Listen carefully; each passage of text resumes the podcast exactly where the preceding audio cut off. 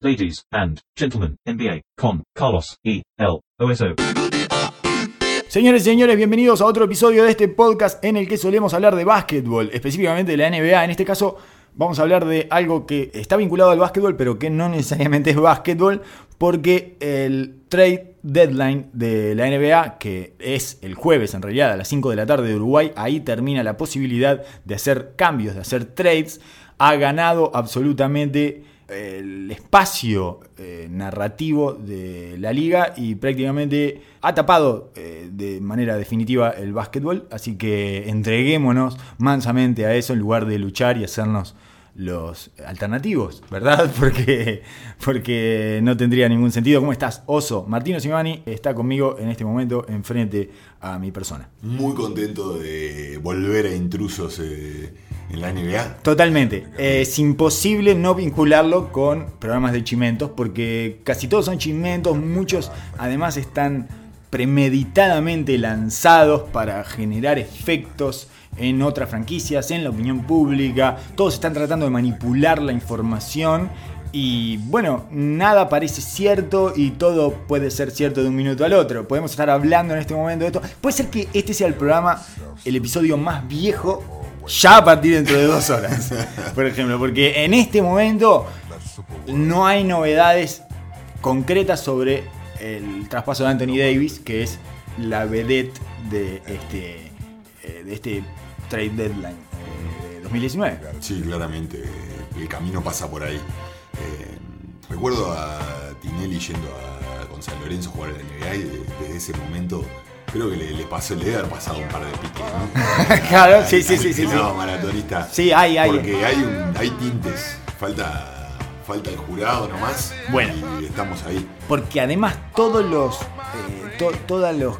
quiebres narrativos que hay durante esta fecha son de disputas y eh, puteríos básicamente, ¿no? Sí, vamos Puteríos, vamos a hablar puteríos. claro. Porque genera reacciones como por ejemplo la que sucedió en el vestuario de los Lakers hace pocos días, después del partido que perdieron contra Golden State, donde salió una información inmediatamente a las dos horas de terminar el partido. Es impresionante lo rápido, Jared Dudley creo que comentaba eso en Twitter, lo rápido que se filtran las peleas de vestuario. Es imposible te- mantener algo, mantener Nada. algo del vestuario. No existe más eso. No, no existe en la NBA no existe más. Eh, y aparte, a mí lo que bien dijiste, lo calculado, me, me llama la atención lo calculado de todo. Ese factor que es distinto a lo que pasaba antes, que claramente las situaciones internas de un, club- de un equipo que suceden, a veces se filtraban con, con criterio, a Claro. veces no, a veces simplemente salían a la luz porque salían a la luz y después veías a, la- a los protagonistas tratando de, de empañar y de dibujar la situación que era incontenible. Y ahora claramente todos los, los jugadores importantes tienen- deben tener asesoramiento en, en firmas públicas. en- Sus en- representantes en su- trabajan traficando información permanentemente con eh, diferentes periodistas que responden a sus intereses, a veces sabiéndolo y a veces no. Claro, diferentes GM también, buscándole la vuelta para quedar bien parados en las negociaciones. Entonces ya es- esto es intruso 100%. Circo Básquetbol cero. es Carmen Barbieri Claro. y, y el esposo ese, los dos psicópatas, eso, con el hijo psicópata que nació atrás de los telones de la revista. Es todo gente que está actuando las 24 horas y que uno no puede en ningún momento evaluar nada de manera medianamente normal. No es gente que esté eh, reaccionando de una manera unívoca, sino que eh, reacciona en varias direcciones y tratando de mandar varios mensajes al mismo tiempo y tratando de acomodar la situación y los hechos para que la narración le favorezca.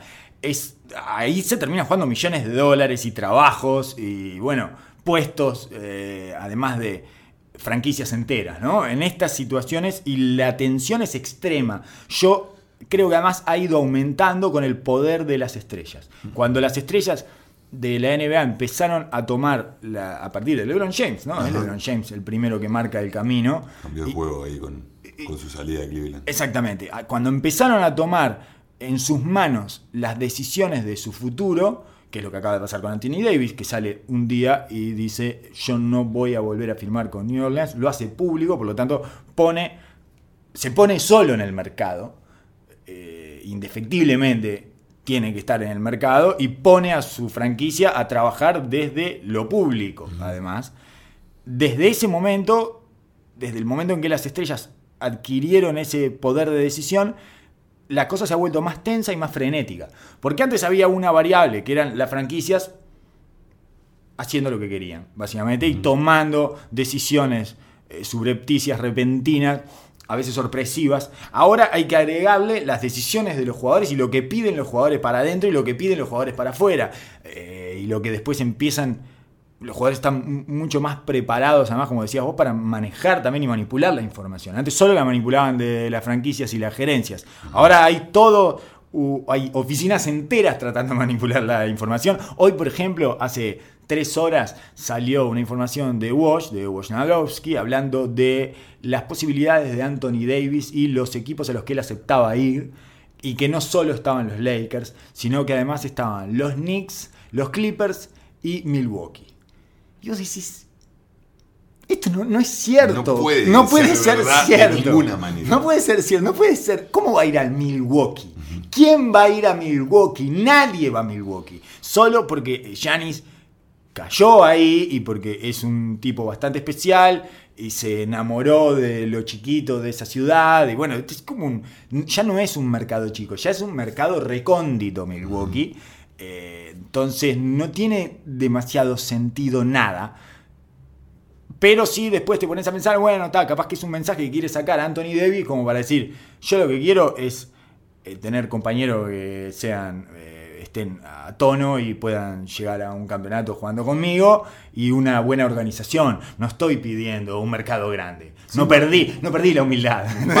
básicamente es LeBron James mandando ese mensaje vamos a tratar de dibujar esto para que no quede como el malo de la película, que estoy armando todo y no se vean los hilos. Exactamente. titiritero, básicamente, porque ya estaba siendo obsceno toda, toda la movida eh, que están generando. Ya cuando salió el, eh, sale el padre a hablar de Boston, a hablar mal de Boston, y sale él a decir, eh, bueno, ya la decisión de tomarla, de, pedir el cambio, cuando la tomó, antes, claramente flechando la cancha. Antes del trade deadline, además, que eh, es una expresión que me produce muchas dificultades para pronunciarla, siempre, siempre pasó, siempre pasó, sí, este, y yo ya no tengo ninguna facilidad con el inglés, imagínate con esa expresión, pero en el momento en que lo pide, además cuando LeBron James ya no aguanta más, que era lo que más o menos esperábamos a principio de temporada, está todo bien con la paciencia de LeBron James. ¿Cuánto le va a durar? ¿Un mes, dos meses? Y no aguanta más, ya está. Quiere eh, asegurar que eso no se va a descarrilar bajo eh, ningún tipo de circunstancias. Entonces eh, está presionando más que nunca y está presionando por su otro lado porque además Anthony Davis es parte de la agencia LeBron James. es de Clutch Players que es la agencia de representación de, de Rich Paul, del socio de LeBron James, el socio más importante que tenía LeBron James. Y, y aparte, claramente genera una situación de desventaja para Nueva Orleans porque Boston no puede participar de, la negociación por, la cláusula que tiene con Kyrie. Entonces claramente lo pone como el primer, el, primer lugar para, para, recibir e intercambiar es Los Ángeles. Y casi el único. Prácticamente, sí, prácticamente porque él lo, pone así. Y nadie... Anthony Davis lo pone en ese lugar. Y porque casi nadie tiene los assets que tienen los Lakers o ya o en realidad están eh, hay equipos que podrían igualar los Clippers podrían igualarlo perfectamente. Claramente y depende de otros equipos. Hay otros equipos que pueden poner una figura ahí y claramente tendrían un mejor paquete que el de los Lakers. El tema es de que como no saben si Anthony Davis está tan comprometido con LeBron James tienen miedo de que en un año se les vaya, por nada y pierdan dos, por doble. Porque Anthony Davis es agente libre a partir de... Del 2020. Del 2020. Porque además encima eh, no es agente libre este año, él es restricted free agent este año. Por lo tanto, debería poder tener una temporada y media más. Él lo que hizo fue avisar de que no iba a renovar el contrato. Pero no quiere decir de que vaya a ser free agent ahora es extrañísimo además que New Orleans esté así de apurado y presionado por traspasarlo cuando en realidad tiene una temporada y media más para jugar con la oferta y la demanda. Claro, lo que pasa es que a medida que va pasando el tiempo cada vez tienen menos peso en su negociación, cada vez pierden más poder, por lo, cuanto, por lo, cual... Eh, y aparte, una vez que hizo público esta demanda. Es imposible continuar con una estructura de equipo No se puede sabiendo de que un tipo se va a ir. No se puede sostener. Es insostenible. Es un espectro ahí caminando por la ciudad y por todas las instalaciones de la franquicia y adentro de la cancha y nada, eh, nada puede crecer al Claro. lado de esa situación muerta. Te estás paseando con algo que está muerto. No, y todo el resto de los jugadores están yendo a los partidos con la valija en el locker. Entonces es imposible mantener, mantener esa estructura quieta cuando está eso ahí. Y lo, interesante de esto es que empezamos que saber cómo se, se atan los caminos de los otros equipos, de los otros jugadores, porque esta, este solo movimiento no solo generó pánico en todo el resto de los equipos y genera tensiones que, que no solo pasa por el roster de Nueva Orleans o Los Ángeles o de los equipos que estén nombrados, sino todos los demás, porque los otros agentes las otras estrellas empiezan a moverse, Kairi No, desató otra tormenta que está atada a esta. Que, te- que- que tiene, y que tiene que ver también con esta cosa de que las superestrellas deciden a dónde van en todo momento y en cualquier lugar. No importa lo grande que sea la franquicia a la que hayan ido, no importa los comerciales que se han hecho eh, para, a partir de su llegada a esa franquicia.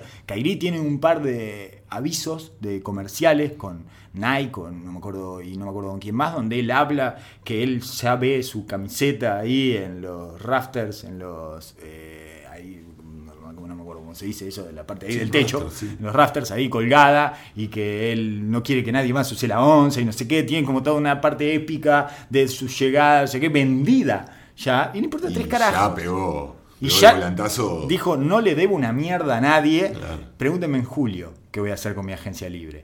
Entonces, eh, ahí entró en pánico todo el Y mundo. post de todos los líos que venían antes, ¿no? De haciéndose, el, eh, tratando de ser un líder vocal públicamente, entredichos con sus propias estrellas más jóvenes, Caí- charla con Lebron. Con Lebron, toda la, la cosa de la llamada Lebron, que además se filtra del lado de Lebron claramente, porque cuentan eh, cómo Lebron recibió esa, esa llamada, que estaba con Kevin Love, le mostró el celular a Kevin Love y le dijo, ¿y este qué quiere? Eh, y se rieron los dos, o sea, hasta, ese, hasta esa narración tenemos de cómo recibió Lebron esa llamada, eh, la tenemos por Brian Windhorst, ¿no? que Claro. es el, Que le encanta. el vocero de Lebron. Exacto. Es el vocero no reconocido de Lebron, además, porque Lebron eh, lo usa pero no lo reconoce. Es horrible, es una relación espantosa. Es una relación muy triste. Es de bullying de liceo, digamos. Totalmente. Entonces, Ese este, este es el gordito que me paga las copas. El gordito me paga las copas. Claro. Salgo con él nomás porque me paga las copas, me paga el taxi de vuelta, me paga todo. Es el gordito ese que abre la billetera y es horrible y tiene al más popular Quiere de la clase. Claro, tiene más popular de la clase eh, con él, pero que todos sabemos que no está con él. Digamos. Y el gordito en algún punto cree que está con él, pero todo el tiempo está recibiendo señales de que no, públicas además. Eh, en cualquier caso, de todo eso nos enteramos y, tiene que ver con esa ansiedad extrañísima. Kyrie Irving es un líder muy raro. ¿eh? Eh, en realidad no saco la palabra líder. Es una persona muy rara. Más allá de que es tierraplanista, pero empezando por ahí. Digamos, Claro. ¿no? Eso nos abre una puerta a su cerebro y a su conducta y a su comportamiento y a su estructura cognitiva que, bueno, es sinuosa por lo menos. Yo lo que noto en Kairi es una ansiedad por quemar etapas. Porque si él se lo tomara con calma, él en la cancha está dictando los destinos de esa franquicia. Claramente. No necesita nada más que entrar a la cancha para demostrar que es el líder de ese equipo y que ese equipo es de él. Cada vez que empieza a picar la pelota, ese equipo es de él. El problema es que lo quiere, está arrebatando todo porque lo quiere, quiere adelantar eh, lo- los pasos naturales desde el discurso. Y está todo el tiempo presionando vocalmente para que todos admitan su liderazgo cuando no es necesario. Eh, es muy raro esa Yo parte. Hay como una parte de inseguridad. Toda la parte de inseguridad que no tiene dentro de la cancha, la tiene afuera. Estamos viendo los pasos eh, o el progreso de una persona que no tiene ese liderazgo natural, grupal desde lo vocal, tratar de ejercerlo y de aprender cómo hacerlo. Eh, claramente fue un pibe que aprendió con Lebron Bueno. y fue viendo el camino y, evidentemente para sentirse a su nivel, quiere volver a ejecutar los caminos, que los parámetros que nos, nos pasa a todos, ¿no? De, de tratar de aprender, cuando vos tenés una imagen de alguien ahí, Sí. tratamos de, de- de sacar pedazos y partes de, de lo que conocemos. Él es un copycat, además. Claro. Su llegada al mundo del básquetbol es a partir de copiar videitos. O sea, es su, es su método. Y le ha dado mucho resultado. Bueno, y Lo increíble. Como, como gran mentor tiene a Kobe Bryant. Y te explica un montón de cosas también en su actitud y su manera, su, su hambre de, de- de- de deseo de ser reconocido como que está ahí, que está entre los mejores. Que lo lleva a hacer, a tirar la última, la séptima final, como, como si nada, con la confianza de que la va a meter, pero también con, con prender fuego todo, tratando de conseguir ese objetivo. Sí, exactamente. Él se prende fuego y prende fuego todo lo que tiene alrededor porque tiene una voracidad que no se nota de todas maneras, más allá de cómo toma los partidos para él, en la cancha lo hace con más método y paciencia. Afuera es eh, todo arrebatado, es arremolinado. Eh, lo que me parece que no terminé de contar bien es que en esa llamada a LeBron James, lo que él dice, por las dudas de que alguien no haya entrado en esa historia, esa pequeñísima historia que tuvimos dentro de la temporada, pero que tiene como eh, una escena mágica, que es, es- que además lo- el primero que lo cuenta es Kairi, Sí, sí. que él llamó a LeBron James para decirle que ahora entendía los problemas que tuvo él para liderar y que él eh, había sido un joven indómito y respetuoso. Equivocado. Equivocado, que se había equivocado en su juventud. Es gracioso porque tiene 25 años, ¿no? 26 años. así, así de acelerada va la cabeza de Kairi. Y entonces él termina siendo un Lebroncito James en este mundo de Kyrie Irvings de Boston que eh, se creen más de lo que son y no se abandonan a su liderazgo. Y bueno, y fue como una llamada de reconocimiento y a sabes, un- un- o sea, una, una llamada de reconocimiento personal, pero en realidad terminó siendo una llamada de reconocimiento de formas patológicas de dominar y liderar, que es, porque al final él termina haciendo lo mismo que hacía LeBron James, que es jugar juegos mentales permanentemente, con lo público, con lo privado, con, está todo el tiempo tratando de jugar juegos mentales con sus compañeros para eh, subirlos al carro de su liderazgo. Eh, eh, ese es el tipo de liderazgo que conoció y es el tipo de liderazgo que está ejerciendo.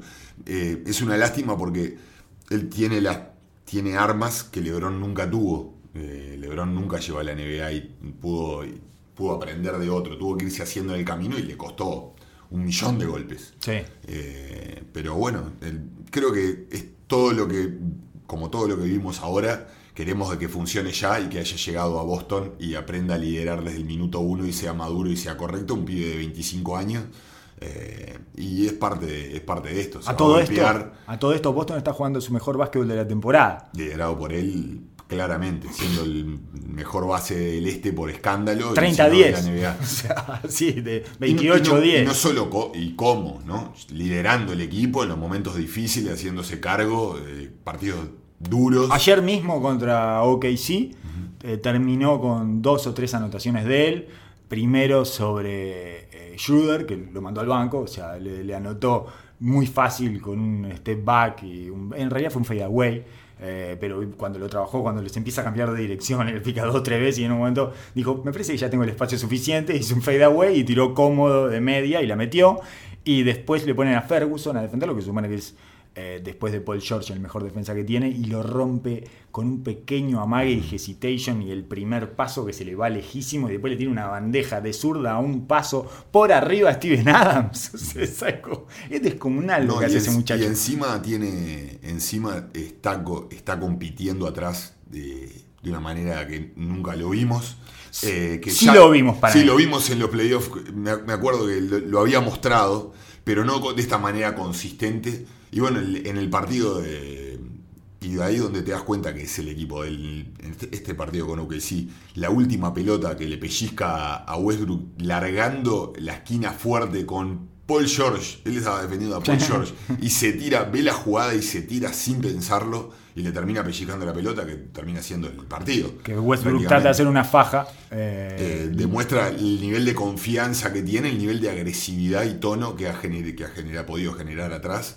Eh, obviamente de una manera quizás irresponsable, pero... Así es está- claro, así es su juego, esa, esa es su manera de, de defender y de perturbar atrás.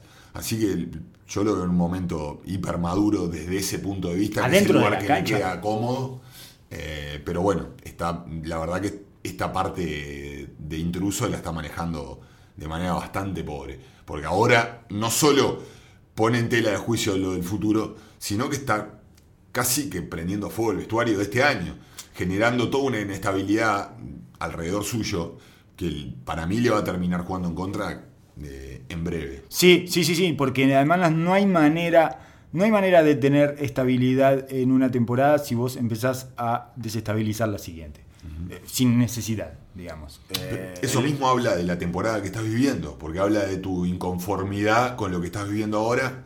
Eh, entonces no solo es el futuro, sino que también es el presente. El futuro se come al presente ahí eh, necesariamente, necesariamente. Es como cuando un jugador dice, esta temporada me retiro. Ya está, ya te retiraste. ¿Cómo pretendés que funcionemos eh, si sabemos que estás en tu año de retiro? Es imposible eso, no hay chance, o como los técnicos que dicen después de este campeonato me voy. No, ya te fuiste, dejaste el vestuario sin alguien a cargo. Ese tipo de eh, reacciones que ponen en cuestión, en el caso de Kyrie, o que definen el, el rompimiento del futuro inmediato, atacan el presente. No hay manera de que no ataquen al presente. El futuro termina mordiendo al presente de una manera eh, eh, indefectiblemente. Entonces, bueno, en esa situación está Boston, que de todas maneras sigue ganando partidos importantísimos y sigue dando muestras de su capacidad eh, adentro de la cancha. El- bueno, el partido contra Golden State, si bien lo pierden y, y con un par de pelotas perdidas de Kyrie y bueno, algunas cosas que le salieron mal sobre el final, en realidad no tuvieron ningún problema en, bueno, en enfrentar a Golden State, que venía en, en una racha tremendamente positiva y difícil de desbancar. Así que no parecen tan lejos en la cancha como afuera de la cancha. O sea, afuera de la cancha está como todo mucho más caótico y tenso y estridente de lo que después eh, pasa adentro. Volvamos al trade deadline y hablemos del el único trade blockbuster que hubo hasta ahora, que fue el de Kristaps Porzingis a Dallas. El, rápidamente describimos eh, cómo fue. Es Dallas se lleva a. eh, estamos hablando de Tim Hardaway Jr., Tim Hardaway Jr., Cor- Courtney Lee, y Trey Burke. Y Kristaps Y, obviamente, Porzingis, Porzingis. obviamente. Y eh, Nueva York se queda con dos primeras rondas de Dallas, de Andre Jordan, Wesley Matthews y Dennis Smith Jr., Jr., no Juniors, que va a usar eh, la 5 de J.R. Smith. Entonces queda Smith Jr. al revés. eh, quiero decir, eh, solo cambia el- la JR para el otro lado. Y es muy gracioso porque ya salieron una cantidad de memes. el meme ese de de J.R. Smith cuando está con los ojos entrecerrados, así como mirando algo que no entiende. Esa, esa imagen ahí como diciendo que volví, ¿qué pasó? Es fascinante porque además Dennis Smith Jr. fue el jugador que no eligieron en el draft por llevar a Kitilina, a Tiliquina, que es el francés defensivo que compite muchísimo, pero que no la mete y está alejándose cada vez más de Ya la NBA. relegado. Sí, eh, eh, relegado hasta por Trey Burke, eh, para, para decir. Y no sé si no, no sé si no estaba en la bolsa de ofertas eh, para Dallas y Dallas dijo, no, no, dame a Trey Burke igual. Claramente. Lo podemos Puede usar ser, ahora. Puede ser, sí, claramente. Eh, Entonces va a estar Dennis Smith Jr., que era el que se suponía que iban a elegir antes ellos, que Tiliquina era como el natural, el que se esperaba que eligieran, y ellos se quedaron con Tiliquina. Ahora llevan a Dennis Smith Jr., es muy de Nueva York, eso muy, es muy de los Knicks. Y hay, como varias lecturas de esto. La primera es desde el punto de vista de Dallas. A mí me parece fascinante, prometedor y me entusiasma tremendamente la dupla Porzingis y Doncic. Además de que le limpiaron el camino, le empezaron a sacar los muebles viejos de la abuela de adentro de la casa para que Doncic pueda ex- exponer y explotar todo su potencial e investigar hasta dónde puede llegar todo su talento. Habíamos hablado que eh, era fuerza de rozamiento para él la presencia de Wesley Matthews y de, bueno, Dennis Smith Jr. era como más evidente, pero vos me lo dijiste, ni bien los viste jugar juntos. Debo eh, reconocer que empecé a prestar atención después de que vos me lo dijiste y sí, era como que te estallaba en los ojos, pero, pero fue inmediato que lo notaste. Y después de Andrés Jordan, que también eh, me lo hiciste ver con eh, el sesgo ese de, de, bueno, de tu opinión negativa. Y una vez que uno hace ese switch, no puede ver, no puede parar de ver todas las veces que te deja tirado de Andrés Jordan. Toda la cantidad de situaciones en las que te deja tirado de Andrés Jordan. Adelante y atrás. Adelante con todos los berretines de él, que ahora se quería postear y quería ser un grande pasador, porque veo que hay otros grandes pasadores, entonces él le gustó eso también, entonces la agarraba y la dormía ahí en el codo y no sé cuánto, y habría que cumplir con todo eso porque él había llegado a Dallas después de eh, algunas aproximaciones y juegos de seducción que no habían terminado, incluso en un momento sea, hubo una instancia en la que estuvieron todos desnudos y llegó, llegaron todos sus compañeros el juego de seducción, que para mi punto de vista se habían pasado un poco, porque no solo se mandaban mensajecitos de teto y fotos y todo, sino que en un momento estuvieron los dos desnudos, Dallas y, y de Andrés Jordan, y llegaron eh, sus compañeros de los Clippers y evitaron ese romance y se volvió a los Clippers, pero bueno, Se escapó por la ventana, ¿no? Exacto, exacto. Cuando, cuando Dala fue al baño eh, a, a higienizarse, eh, volvió y ya no estaba de Andre Jordan porque en eh, entre medio, digamos como si fuera una comedia de enredos, entraron los Clippers y se lo llevaron. Pero en cualquier caso había que darle toda una cantidad de cosas a esos jugadores y una cantidad de atenciones que le quitaban espacio para experimentar a Doncic. Entonces es una movida rápida y furiosa que es todo ganancia. Es ga- eh, ganancia por, eh, eh, por restricción, digamos, por... eh, ¿Cómo es que se llama esto? Cuando... eh, Por sustracción. Por sustracción, ganancia por sustracción, que es las tres, los tres aparatos que le sacan de adelante. Solo falta Harrison Barnes, ¿no? Sí, Estamos todos pero esperando. el salario de Harrison Barnes es imposible que salga. Eh, Eh, de lo que pudieron, se, se sacaron de arriba la mochila de piedra que sentían que tenían. Igual eran contratos de que se iban a cagar. El de, el de. Smith Jr. era, era un contrato eh, accesible porque todavía estaba en la escala de rookie. Rookie. Pero Wesley Matthews y Andre Jordan sabían que el año que viene estaban libres. Pero eran problemas. Pero en, en la cancha hoy por hoy eran un problema. No sé si Dallas estaba tratando este año de meterse en playoff. Me parece que no tenía esa urgencia. Pero claramente no habían pegado. Igual Dallas claramente no se esperaba de que, de que Doncic tomara las riendas este año de esta manera. Yo- Y me imagino que debe haber pensado en poner jugadores experientes para ayudarlo con el progreso. Pero bueno, rompía los ojos de que, de que eran una tranca para, para su desarrollo. Para mí fue tan bueno él, tan brillante, tan fuera de la escala de lo esperable, que aceleró todo. Claro. Que es, ah, no, no, no, no, no, no, saquemos todo de acá, ¿qué estamos haciendo? No, no, basta, basta de gente que enlentezca este ascenso meteórico, porque no podemos permitirnos un mes más de esto. El- creo, y que los expuso a todos, además, en su mediocridad. Ellos debían estar contentos con Dennis Smith Jr. Hasta que empieza a jugar Doncic al lado. Cuando vos jugás a Doncic al lado, dices, ¿por qué estamos perdiendo el tiempo Yo con este dudo, otro chiquito? ten- tengo mis dudas de que hayan estado contentos, sobre todo Carlisle con, con, con. Smith Jr. No es el tipo de jugador que le gusta. Para nada, en lo más mínimo. Eh, para un técnico como él, eh, no lo veía pegando en lo más mínimo, pero bueno, tenían una perspectiva de futuro ahí y cierto potencial que podía llegar a acomodarse.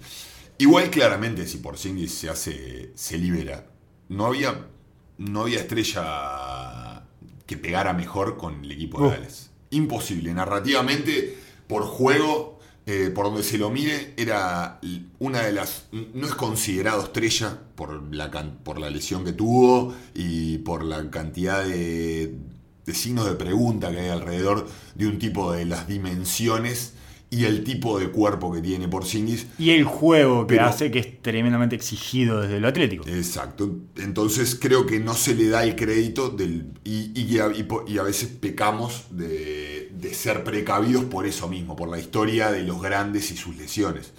pero en el, el encaje en Oh. lo cuanto al juego y a la, a la personalidad, Cultura. al camino, al a lo que es el equipo de Dallas y lo que ha sido estos últimos años, pega por donde sea, narrativa, narrativamente para Dallas es un gol de media cancha. Es lo más parecido a uno whisky 2.0 además que haya, con De un- capacidades de un atléticas. No whisky. Claro. Es, es el Nashi no whisky Que no pudo ser. pudo- que sí, que fue durante mucho tiempo y que terminaron desarmando. Y de la época, mm, no te digo la, la más gloriosa de Dallas, porque la, la gloria la, la alcanzaron en su título donde no estaba Nash.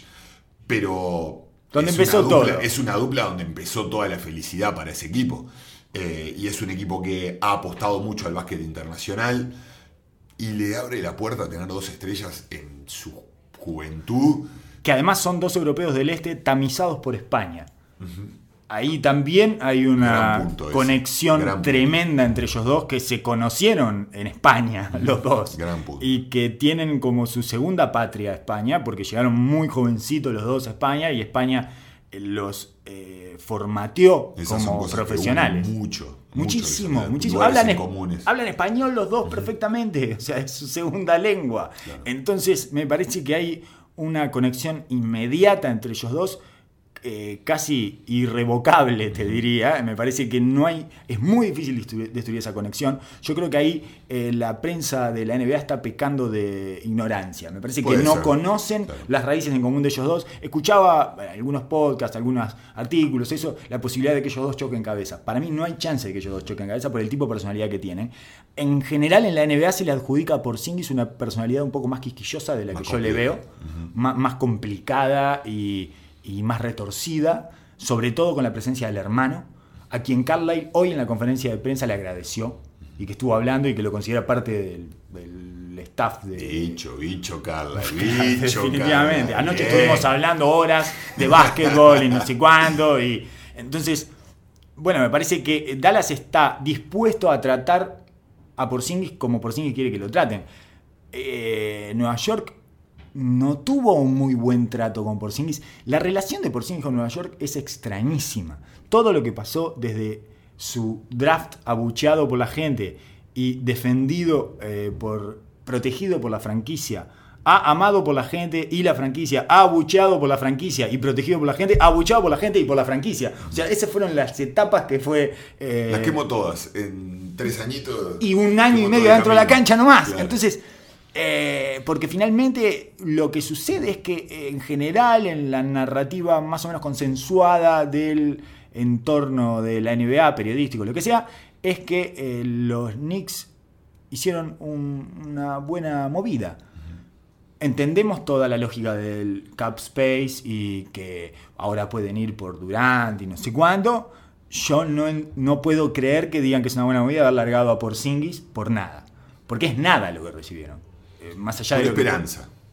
Le da chance de, de tener, de tener la esperanza de firmar a obtener un equipo con dos estrellas de la NBA.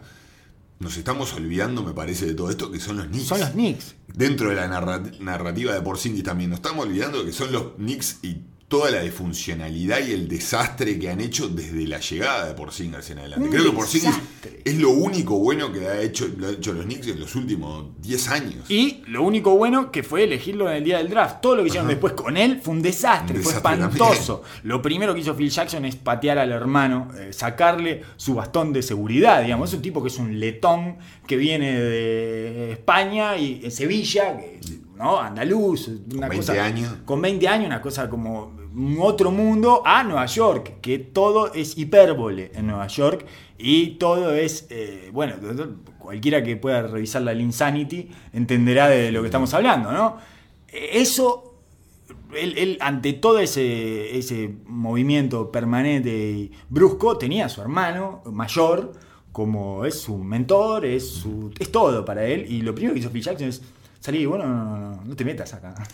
Digamos, quiso romper la relación simbiótica que tiene el tipo con la cosa que más seguridad le da. Es, le sacó su osito de peluche a un niño de un año y medio. Sí, sí, sí, es una cosa espantosa. Además de, bueno, otro que le encanta jugar juegos mentales y todo eso. O sea, lo, lo metió en el, en el laberinto más oscuro del mundo de NBA. Y cayó en el medio del drama de Carmelo, la lucha pugilística de Carmelo con Phil Jackson pública, en un equipo que estaba tratando de perder, pero a su vez eh, tenía esperanza por él. Lo hicieron ponerse de un lado y del otro permanentemente. Él Lo- tratando de bailar entre quedar bien con Carmelo Su y tener una relación con Claro. un tipo que, bueno, no deja de ser una estrella, que él probablemente admiraba y respetaba. Eh, Y su compañero, y, es de su etnia, porque es jugador. Claro, claro. O sea, vos me querés, vos querés que yo sea eh, socio de otra etnia, que son los dirigentes, digamos, y que rompa con un jugador, con un par. Sí, claro, claro. Llegar, es- llegar ya al vestuario con esa, con eh, el hijo del dirigente. Claro, es del exactamente. dirigente. Es terrible lo que le hicieron. Le hicieron vivir un infierno. Después no pararon de manipular información y de empezar a jugar con todo el conventillo de Nueva York. Eh, con respecto a su lesión, con respecto a su comportamiento, con respecto a esa exit eh, meet que nunca fue, Nunca eh, a la que ellos tienen una reunión con la gerencia cuando terminan las temporadas y él nunca fue. Eh, pero bueno, eh, todo eso lo hicieron público, obviamente, y empezaron a hablar de su comportamiento de superestrella antes de serlo, estableciendo esta cosa de, bueno, pero él, en- lo que pasa es que, claro, en Letonia él es, es un rockstar y no sé cuánto, y se mareó, sigue un poco con las luces de Nueva York. O sea, la narrativa que hay alrededor de Claro. Porzingis es esa. Sí, sí, sí. Es que es un tipo que se cree más de lo que es. Y a mí me cuesta un poco. eh, me cuesta un poco entrar en ese relato. Más allá de que, por supuesto, debe tener un ego gigantesco, porque si no, no puedes salir todos los días a la cancha en esa Pero liga. aparte él vivió un pequeño Linsanity, eh, que no fue, no tuvo la consecuencia porque la historia no era igual y no era igual de atrapante porque, claro, las armas que tenía no era un underachiever. Él tenía todas las armas que si jugaba bien eh, era lógico que sucediera esto.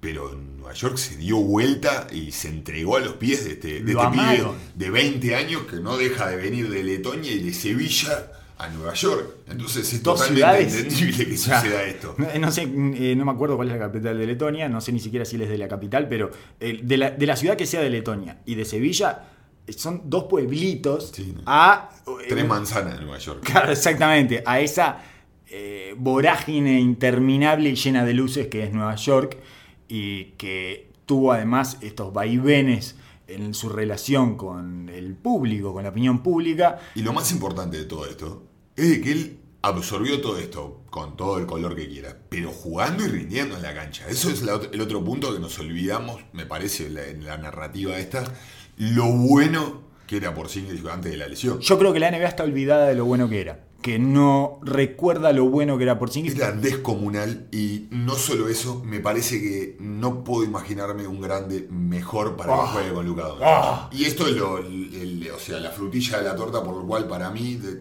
Dallas saca la grande prácticamente Sí. acá. Eh, Dallas armó una Porque- franquicia para los próximos 15 años. Claro, y por, por más de que ahora empiezan a hablar, bueno, capaz que no te da con los dos, pero el nivel de entusiasmo y disfrute que va a llegar un Dallas que claramente no es el número uno para recibir superestrellas en la Eso. NBA. ¿Qué capacidad tiene Dallas Claro. de ah, eh, seducir a un tipo como Anthony Davis? Y casi nunca. Y difícil, y, y vi- y viéndolo al- a Doncic, yo lo veo un tipo el cual debe ser facilísimo jugar con él. Sí. Pero no veo el encaje con un americano que venga con la- una cabeza de tipo Kairi. Lo veo mucho más pegado a este tipo de jugador, ¿no? Y el- en dentro de la cancha, un tipo que lo que se le criticaba por sí que no la pasaba, que era una máquina de tirar en un agujero negro. Pero para con Luca es perfecto, es un Sí. tipo que puede caer fuerte, puede abrirle espacio de Pop. tres, puede hacer pican, o sea, ti- tiene el, el- el- el rango de, de situaciones a las cuales él puede requerir. Es enorme. Protege el aro muy bien en defensa, es un muy buen defensa en creación, digamos, o sea, en, en, eh, está, se está haciendo. Todavía no, lo último que habíamos visto de él todavía no era un defensa tremendamente eh, consistente, pero nadie a esa edad y con esa altura es eh, muy consistente, digamos, ¿no? Eh, demoran un tiempo más, sobre todo la- los jugadores grandes, en encontrarle la vuelta a los, a los pick and roll y bueno, una cantidad de información acumulada y experiencia que él todavía no tiene, pero tenía destellos de gran defensa. Y, y su base era Jared Jack, después post Doritos. Jared Jack post, post Doritos. Sí, sí, o sí, sea, te- te- tiene, tienen un mundo, un mundo para avanzar. Eh, me parece que la combinación con, por ejemplo, con Cleaver puede ser excelente. Sí. O sea, pueden ser una combinación eh, que le da dinámica, Explosiva. que le da tiro, que protege el aro. O sea, que pueden, correr- pueden jugar a altísimo nivel de ritmo. Eh, no, no, no, es, para mí es sensacional. Entiendo todo lo que dicen de, de Nueva York y hablan mucho de, los contratos nocivos de, de Courtney Lee y de Tim Hardaway Jr. Sí. Pero Dallas no creo que tampoco iba a salir corriendo a buscar una tercera estrella. Tiene 19 y 23 Tiene- años. Exacto, esto va a pasar y cuando se vayan esos contratos ellos van a estar en la cresta de la ola todavía. Así que mirando para adelante, a no ser de que por sí que tenga una, Claro. una rodilla biónica, Exacto. eh, Sí, sí, sí, sí. ganancia para Dallas. Por supuesto que esto no tiene sentido si Porzingis está roto definitivamente. No pierde completamente el sentido. Pero bueno, en ese caso, eh, Dallas eh, habría apostado por un caballo que ya viene roto. Entonces no, no, no habría ni que empezar a hipotetizar con lo que puede llegar a ser el futuro. A mí me entusiasma tremendamente, sobre todo porque eh, desde lo basquetbolístico tiene va- vamos a poder disfrutar muchísimo me parece de ese equipo en los años venideros va a ser uno de los Claro. equipos más disfrutables que podamos ver El tema de la lesión, a mí aparte, me, me- me huele a, a Nueva York una movida más de despecho que de planificación, como fue la de Boston con Isaiah Thomas, por ejemplo. bueno una de las cosas que pasa con este trade de Nueva York es que aparecieron una cantidad de gerentes de otras franquicias diciendo nosotros no nos enteramos que Porzingis estaba eh, a la venta ¿qué pasó? ¿por qué no nos enteramos? lo cual habla de una, eh, un- una actitud reactiva de Nueva York y que quiso hacer esto rápido y sin como una cirugía mayor, o sea, rápido y en el menor tiempo posible y que saliera todo después de que sucedió, ¿no? Eh, que saliera a luz todo después de lo sucedido. Me parece que en lo que más pensó Nueva York como franquicia es en el- la imagen de su propia gerencia. Ni en la cancha, ni en el futuro, ni estaba todo el tiempo, de gerencia o de la propia franquicia, no de la propia institución, estaba todo el tiempo tratando de que esto apareciera. Como una ganada para ellos y no una perdida. Exacto. Sabían de que se iba a ir y, y dijeron, a esta la tenemos que sacar como sea. Y, y aparte eh, le pasa lo que le pasa a los equipos de, no sé, de fútbol grande, que se enamoran con su propia narrativa de que ellos van a conseguir ahora, está, ya conseguimos dos, el espacio salarial, que viene. KD, viene... Kevin Durant, se si nosotros- imaginan el mejor escenario posible porque somos nosotros. Si tenemos un amigo de KD en el Claro. staff, no sé a quién fue que contrataron, que fue trainer de Kevin Durant y no sé qué, y Kevin Durant se va, ¿y a dónde va a ir? Eh, viene a Nueva York. ¿Cómo no va a querer venir a Nueva York? ¿Qué es lo que piensa todo el tiempo? Además, la gente que vive en Nueva York. ¿Cómo no querés vivir en Nueva York? Si Nueva York es lo máximo. Y bueno, en ese camino están y están absolutamente confiados. Quizás tengan apalabrado ya por abajo a KD y tengan la. Eso es lo que se comenta, ¿no? Y encima al, al mismo tiempo sale Kairi a, a dar estas declaraciones que está. que son amigos, además. Sí, y, está. y Durant Claro, claro. están en contacto y además Anthony Davis, eh, toda su negativa a firmar con Boston parece que podría tener que ver con que ya sabe que Kyrie no va a renovar en Boston. Exacto. Bueno, esa es la situación de intrusos en la NBA, más o menos.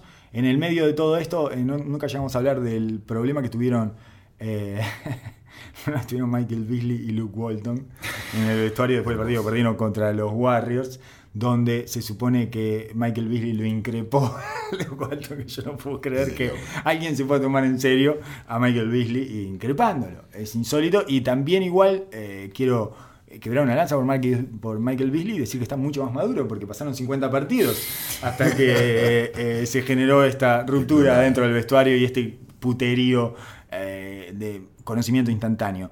Entonces ahí parece que terminó siendo un encontronazo con los veteranos de los Lakers que es gracioso porque ¿quiénes son los veteranos de la Liga? McGee, McGee le recriminó algo a Luke Walton, Lance Stephenson.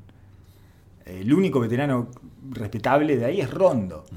De todo el resto no. Que también es de armas tomar, así que. Sí, probablemente. El caldo estaba. Y, y- y Estaba a, servido. a todo esto, a todo esto está, eh, hace un mes eh, me contaste que el equipo de LeBron James, eh, que su, equipo, su entorno, había dicho que no estaba contento con Luke Walton. O sea que los veteranos increpándolo a una semana del trade deadline. O sea, eh, después de que LeBron James se tomó eh, su mes, ese que no sabemos por qué fue, porque se suponía que volvía a, los- a las dos semanas. Day to day durante tres semanas más. Exactamente. Y, y entonces todo parece otra vez dentro de la maquinaria de manipulación y juegos mentales de LeBron James. Todo ese mundo parece estar encapsulado en la...